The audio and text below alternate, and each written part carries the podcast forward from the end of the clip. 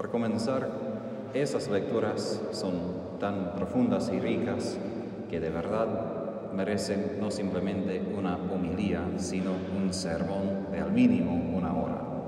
No voy a tomar toda una hora esta noche. Digo esto porque hay tantos detalles en la primera lectura de Ezequiel y en el Evangelio que vale la pena leer una vez y otra vez a veces con las Biblias que tienen las notas para explicar algunas cosas. Yo voy a intentar explicar unas cosas más importantes. Primero, la pregunta de Jesús, ¿quieres sanarte? Ahora, si me imagino a mí mismo, un poco sarcástico, probablemente un poco bruto, probablemente no sería una buena respuesta a Jesús, pero mi respuesta honesta sería, ¿de verdad me preguntas esto? He estado allí 38 años. Obvio, quiero sanarme. ¿Por qué haces tal pregunta tan obvia? Pero Jesús lo hace y creo por ciertas razones específicas. A veces nosotros sí queremos la salud, pero no tanto. Mi hermano que es bombero y también un ayudante en emergencias, él explica que a veces ayuda a gente que están muy malos de salud, tienen cáncer de los pulmones y todavía en el hospital tienen sus cigarrillos, quitan la máscara de su oxígeno y empiezan a fumar de vuelta. Obvio que quizás diríamos, bueno, no soy así, pero como pecadores todos somos así. Sabemos, necesitamos ayuda, somos unos enfermos, Jesús ten piedad de mí, pero cuando Jesús aparece que no está, quitamos la máscara y disfrutamos un poco de lo que nos hace mal, porque no podemos soltarlo por completo. Y esto es lo difícil para nosotros, porque en algún sentido queremos la salud, en otro sentido tenemos miedo de la salud, porque es una cosa buena. ¿Quién de nosotros de verdad tiene salud 100%? Ninguno. Y tener tanta salud es un estado completamente diferente de lo que ya estamos viviendo, lo que para nosotros ya es costumbre, que a veces es incómodo. Recuerdo que mi maestro noviciado, cuando hace 10, no sé cuántos años, ahora cuando era novicio, me dijo, Tadeo, tienes un enojo contigo. Sí, mi papá había muerto, mi mamá mis abuelos, tenía otras cosas que fueron muy mal en mi vida y eso justo todo antes de que tenía 18 años. Entonces tenía razón para estar enojado.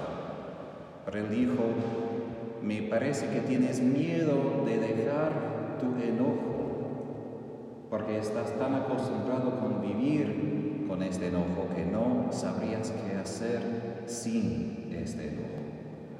Y me di cuenta, es verdad, el enojo es una razón de tanta motivación para mí, como en el pasado era, que de verdad no sabía qué pasaría con un hueco, qué estaría ahí si no tengo esto conmigo.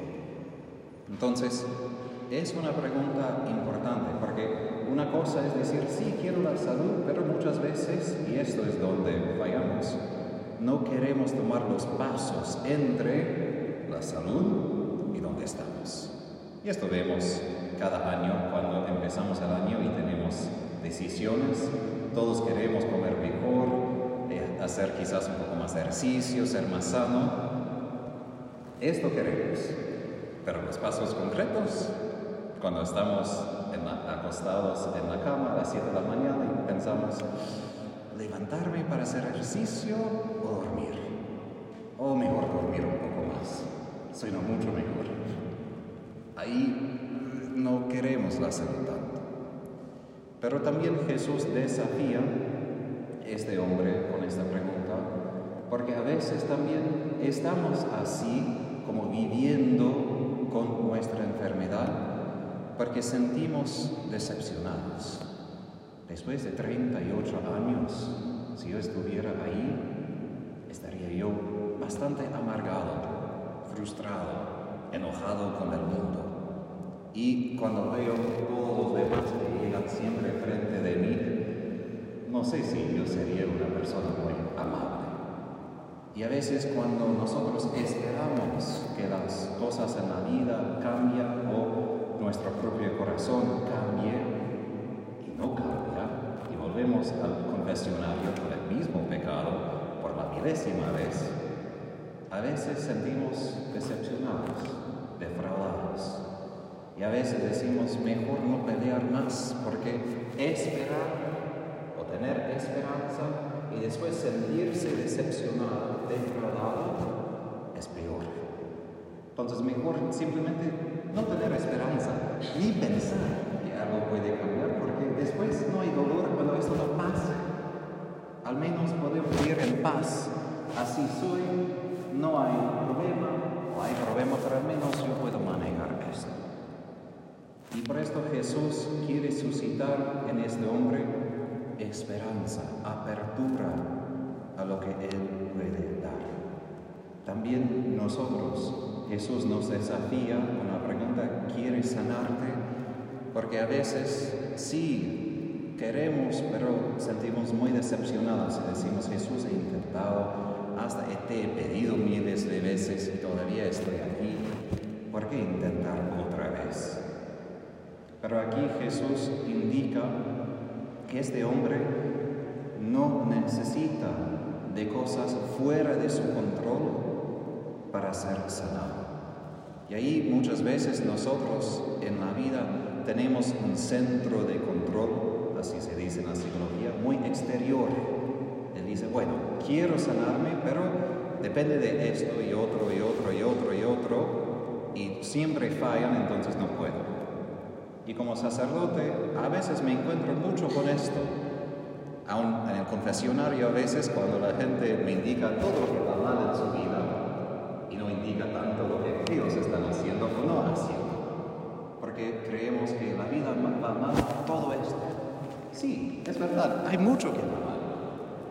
Pero Jesús indica que Él puede ser sanado en su encuentro con Él, en lo que sí está en su control en su fe y en su obediencia. Y ahí Él puede pararse, no porque tiene que entrar en estas aguas, sino a causa del encuentro con Jesús. Y cada vez que nosotros de verdad nos encontramos con Él como persona viva, hay un efecto. En mi vida, a veces no con tanta alegría, he aprendido que no puedo estar en la presencia de Jesús sin que Él sane algo en mi corazón.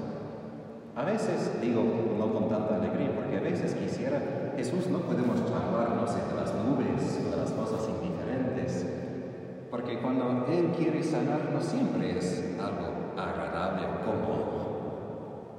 Él siempre sana, porque es Salvador, no puede hacer otra cosa. Y encontramos nuestra salvación en este encuentro con Él.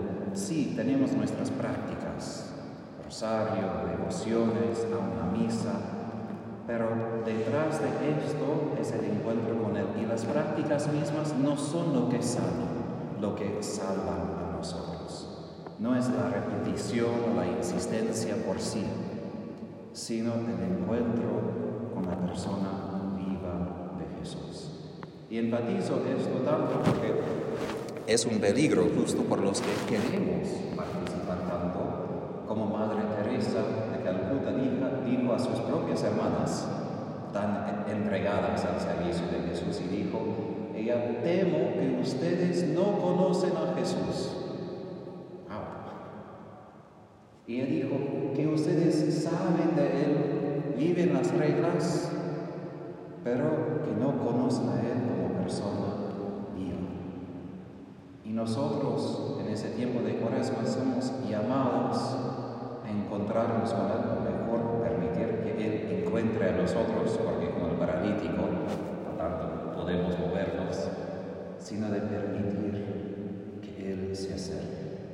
y Él se acerca en estos lugares que quizás nunca han sido sanados, lugares donde ya decimos no se puede cambiar ya, porque fui decepcionado tantas veces que ni puedo esperar, ni puedo abrir mi corazón otra vez.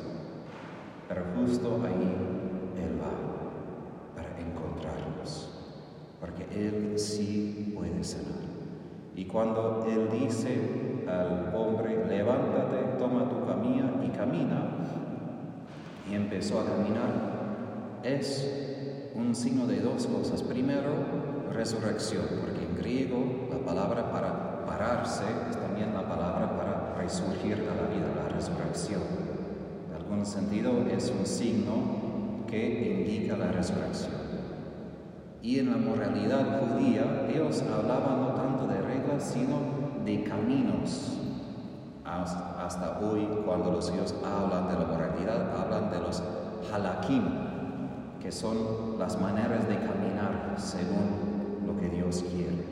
Entonces, este hombre puede caminar y no para caminar a cualquier lugar como él quiera, como Jesús dice, no vuelvas a pecar lo contrario te ocurrirán peores cosas todavía. La sanación es para poder caminar, no simplemente quedarnos esperando, sino con una responsabilidad. Y eso también nos desafía. A veces es más fácil estar echado y no tener que enfrentar decisiones difíciles. Pero de estar parado, de poder caminar, tenemos la responsabilidad de seguir de seguir aun cuando cuesta, aun cuando los demás no le siguen, pero de seguir hasta que seguimos a el Calvario y la resurrección, donde vamos a disfrutar de la salud completa.